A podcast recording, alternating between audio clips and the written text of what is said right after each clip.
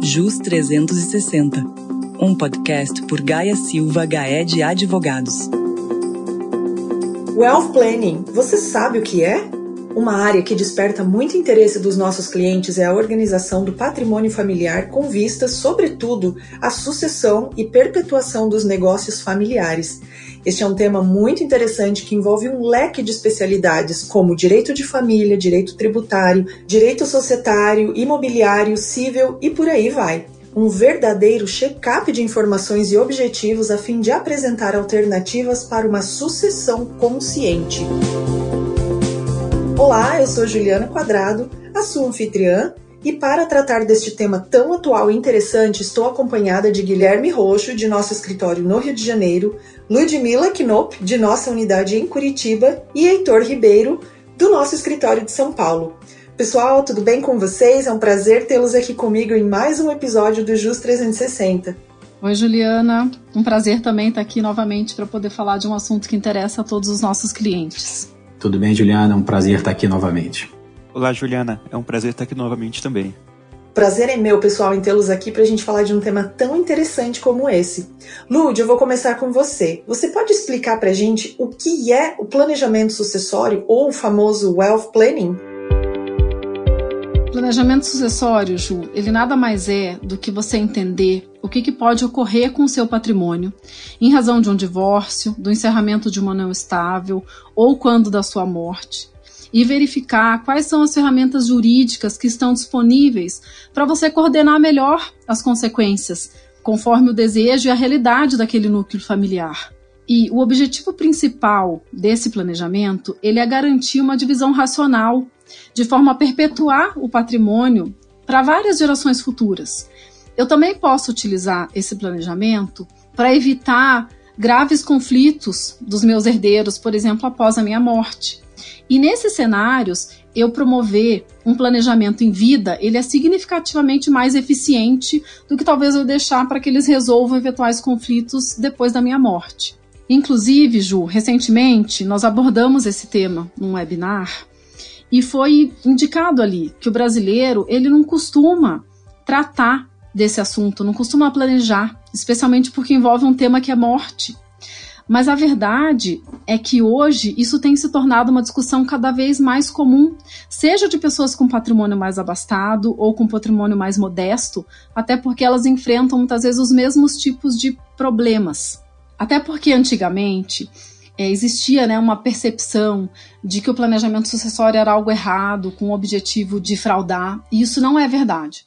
Como eu já disse, o objetivo muitas vezes é perpetuar o patrimônio para futuras gerações ou evitar conflito entre os herdeiros num momento pós-morte, dentro das ferramentas que o nosso ordenamento jurídico traz para a gente e que são totalmente lícitas. Pois é, Lud, a palavra planejamento não é muito ouvida né, no vocabulário dos brasileiros, mas enfim.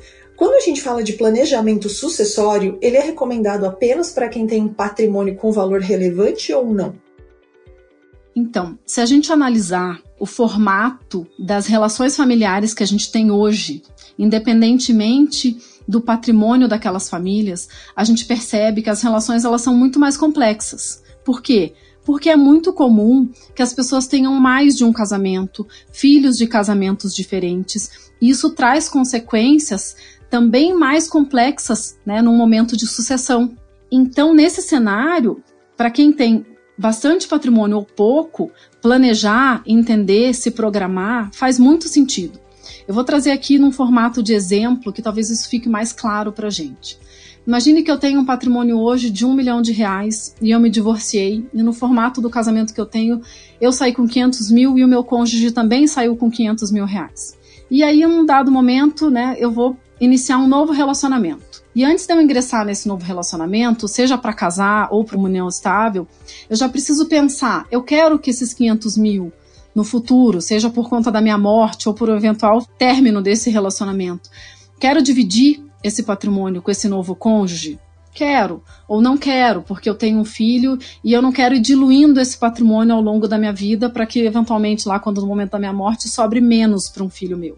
E muitas vezes, quando eu tenho um patrimônio mais modesto, esse planejamento ele também é muito interessante, porque eu tenho menos para deixar, então eu quero talvez preservar melhor esse patrimônio.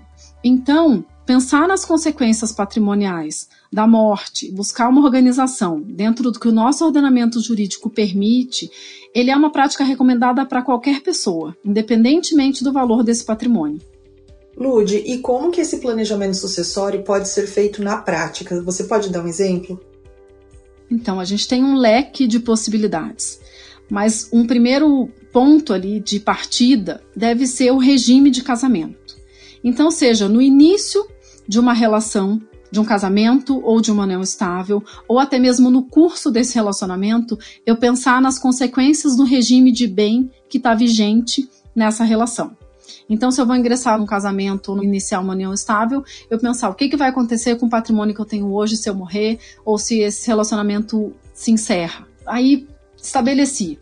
No curso desse casamento, desse relacionamento, eu posso alterar? Posso. Ciente de que desde o início até aquela data vai ficar vigente aquele regime de divisão de bens que estava previsto. A partir dali, eu posso iniciar um novo regime com novas consequências. Ah, é um tema delicado conversar com meu cônjuge para mudar? É, é delicado, mas se você tem interesse, talvez você tenha que enfrentar esse ponto e passar para a consequência jurídica seguinte. Um outro formato é pensar em doação de bens. Eu posso doar hoje metade do patrimônio que eu tenho, seja para um herdeiro, para um cônjuge, para um terceiro. E quando eu vou fazer uma doação para um herdeiro, por exemplo, eu também posso estabelecer que aquilo que eu estou doando para um determinado herdeiro em vida é uma antecipação do que ele receberia quando da minha morte, ou que eu estou de fato doando mais para um herdeiro do que para o outro. Dentro desse cenário aí, da metade do que eu tenho, eu posso dispor da forma como eu quiser. Eu também posso pensar num formato assim: ah, eu quero já dividir todo o meu patrimônio para os meus herdeiros, garantindo a minha subsistência até a minha morte com usufruto vitalício. Então, quando eu falecer, meu patrimônio já está dividido, já é propriedade daqueles herdeiros, e a partir do meu falecimento eles vão começar a usufruir daqueles bens, né, do fruto desses bens, que até então eram usufruto meu. O testamento também é um caminho muito interessante.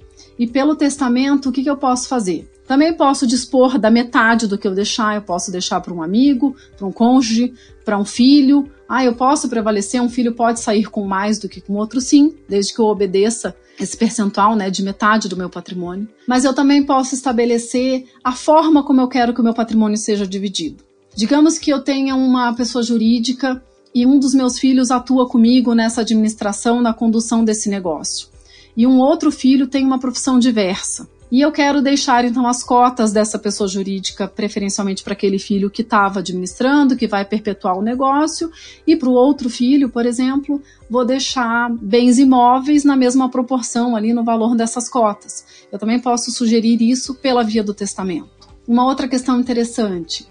É, se eu falecer deixando filhos menores e talvez eu não confie no pai daquela criança para gerir o patrimônio dela até que ela atinja a maioridade, eu posso estabelecer quem vai cuidar desse patrimônio, quem vai administrar esse patrimônio até a idade X, e muitas vezes até indicar como eu quero que seja feita essa gestão, destino desse patrimônio, enfim, são meios interessantes. Existem tantos outros que também passam aí pela via de organização societária, mas aí é uma área que o Roxo, que está conosco, entende muito melhor do que eu, e então eu não vou nem me atrever a comentar. Ele talvez traga exemplos interessantes aí para gente. Bom, vou passar a bola então para você, Roxo. A Lud acabou de comentar né, que o escritório promoveu um webinar sobre wealth planning, onde foram abordadas questões muito interessantes sobre essa questão do planejamento patrimonial.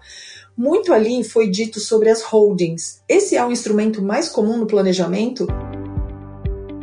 Agora é minha área, né, Juliana? É, de fato, a holding ela é o instrumento mais comum. Quando se fala em planejamento, a primeira coisa que à cabeça é vamos constituir uma holding. E de fato, talvez seja a melhor maneira de se organizar um patrimônio, porque dentro da holding você coloca todos os ativos: imóveis, participações, automóveis, recursos financeiros, tudo vai para dentro de uma sociedade, que aí a gente chama de holding, mas não existe no nosso planejamento essa figura de holding. É uma sociedade SA, uma sociedade limitada como outra qualquer. Uma vez transferido esse patrimônio lá para dentro, Juliana, fica mais fácil de se organizar e de gerir não só a administração, como a transmissão no momento do falecimento. Ao invés de você transferir alguns imóveis, alguns automóveis, se transfere unicamente as cotas de uma sociedade. Além de ter algumas vantagens fiscais em alguns casos, como na alocação de imóveis, eu vou me permitir voltar um pouquinho na origem do direito societário, já que essa é a minha área, para entender por que, que a sociedade é importante nesse momento. A sociedade ela viabilizou uma mudança de um regime totalitário para um regime majoritário, ou seja, as decisões puderam passar a ser feitas por maioria. E isso deixou de engessar. Uma coisa é você ter um condomínio com três, quatro pessoas, condôminos, proprietários, onde todas as decisões dependem da totalidade. Na sociedade, essas decisões passam pela maioria. Então é muito mais fácil você administrar. Você não precisa depender de todas as pessoas. A sociedade também criou uma regra de separação entre propriedade e gestão dos ativos. Isso permite a profissionalização da gestão do patrimônio. Quem quiser profissionalizar pode contratar um gestor profissional, criar um conselho de administração. Isso não vai impedir que a pessoa seja sócia. Como isso se aplica para uma sociedade familiar? Permite que a sociedade crie regras de governança para perpetuação do patrimônio.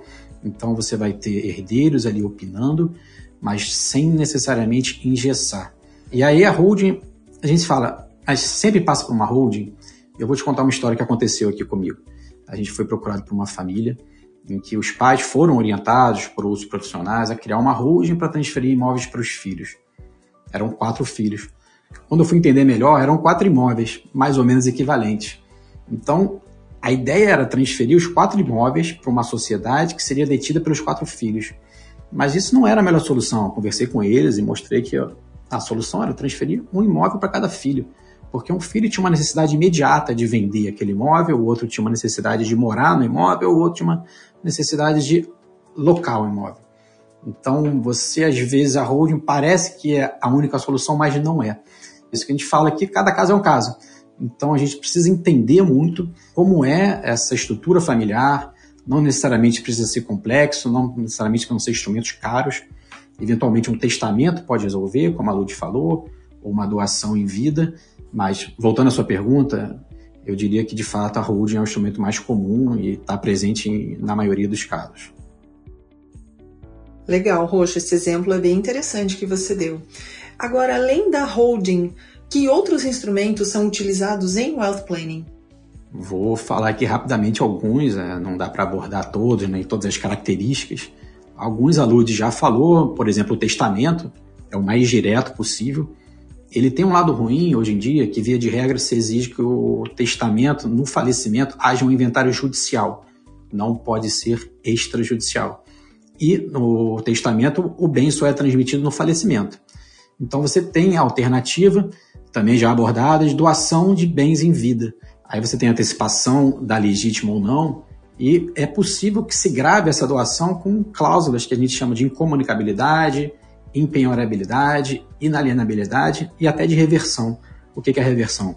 Um bem doado, se o donatário, normalmente o filho, vier a falecer, o bem retorna para quem doou, retorna para o pai, por exemplo. Outro instrumento também abordado é o usufruto, onde você transfere a propriedade, mas fica com a posse do bem. Isso é muito comum, é altamente usado, especialmente com apartamentos, com casas, em que quem está doando quer continuar a viver naquela propriedade, mas já quer transferir a propriedade em vida para organizar aquele patrimônio. Existem ainda instrumentos financeiros, como VGBL, conta conjunta e outros instrumentos. Em alguns casos se usa o FIP, que é próximo ali de uma holding, né? O FIP é um fundo de investimento de participação, que ele traz uma facilidade fiscal dependendo do caso. Não é muito comum, mas a gente já usou em alguns casos aqui. Tem trusts e offshores, que no passado já sofreram preconceitos, ninguém gostava muito de trust, era usado para fins às vezes meio escusos, mas são estruturas totalmente lícitas, totalmente declaradas. Então, é, são estruturas alternativas para se manter um bem lá fora, um recurso lá fora e facilitar a transmissão em alguns casos.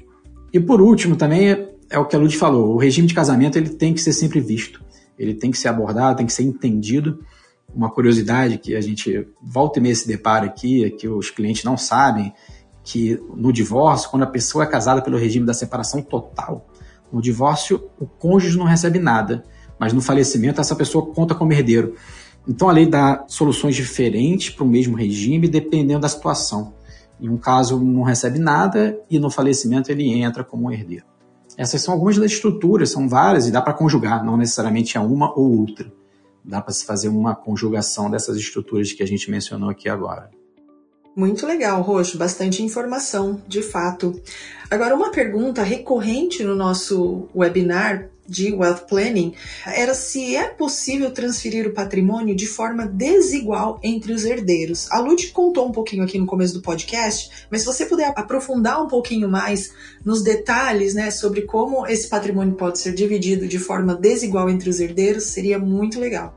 Sim, não, volta. É importante esclarecer, porque esse é um conceito que, para nós advogados, ele é muito comum e a gente se surpreende, às vezes, de clientes que são clientes que conhecem do nosso trabalho, mas não, não entendem direito essa regra. E essa regra, o que a lei fala? O patrimônio de uma pessoa ele pode ser 50% doado para quem quiser, é a parte disponível, e 50% não pode ser doado, é a parte indisponível. E esse 50% não disponível não precisa ser para um terceiro, pode ser para um filho. Então pode ser que um filho acabe recebendo mais do que um outro filho. Isso é interessante porque às vezes um filho tem mais aptidão, é o filho que toca a empresa, por exemplo, você consegue doar um patrimônio maior para aquele filho, fazer um desequilíbrio.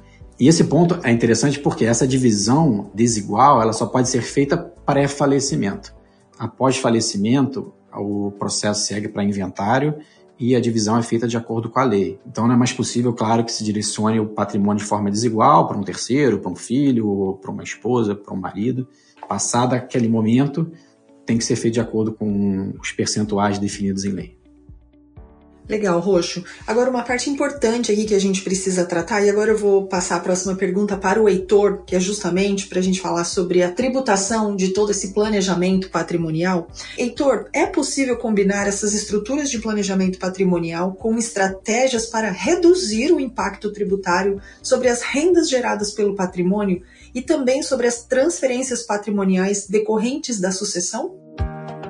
Sim, de fato é. Primeiro ponto, né? Primeiro a gente tem que entender é, quais são os objetivos né, do planejamento patrimonial, como que se pretende fazer a gestão do patrimônio questões sucessórias. E a partir daí entender como que a gente consegue encaixar dentro desse planejamento algumas estruturas tributárias que sejam mais favoráveis. Alguns exemplos. A gente pode incluir dentro do planejamento patrimonial uma antecipação de herança a título de adiantamento de legítima para poder reduzir o impacto de TCMD. Outro exemplo, a constituição de holding patrimonial, que foi muito bem aqui pelo Roxo. A gente pode utilizar essa estrutura também para reduzir o impacto tributário, seja na tributação de imposto de renda sobre aluguéis, sobre aplicações financeiras ou até sobre compra e venda de imóveis. A gente utiliza essa holding não só para fazer a gestão do patrimônio e da sucessão, mas também como instrumento de redução de tributação sobre a renda gerada por esse patrimônio, seja através de imóveis ou aplicações financeiras, ou para casos em que tem aí um patrimônio muito grande, é até possível ver a constituição dos fundos de investimento fechados, né, em que você tem um diferimento da tributação somente para o resgate desses fundos. Então, é sempre bom analisar o que é importante para a empresa. Você tem que primeiro é entender qual que é os objetivos gerais né, do planejamento patrimonial e assim poder encaixar dentro do que seja possível algumas estruturas tributárias que sejam mais favoráveis. Mas isso sempre vai ser uma análise muito caso a caso, que vai depender um pouco tanto do patrimônio em que está sendo gerido e planejado, cuja transferência está sendo planejada, quanto dos objetivos em si. Então, por isso que é sempre uma análise muito caso a caso e não tem aí um produto fechado, né, que se aplique para todo mundo. Legal, Heitor. O Roxo comentou agora há pouco na utilização de veículos no exterior, as chamadas offshores. Do ponto de vista tributário, né, isso é considerado um planejamento legítimo e quais seriam os ganhos que se pode obter com esses tipos de veículos? Então, pelo que o próprio Roxo já adiantou, a utilização de veículos no exterior, principalmente empresas offshore que ficam em paraísos fiscais, elas costumavam ser muito mal vistas, né? Porque são instrumentos que eram utilizados para lavagem de dinheiro ou, ou para cometer algum crime. Mas não necessariamente isso, a estrutura em si é legal, embora ela possa ser usada para fins legais.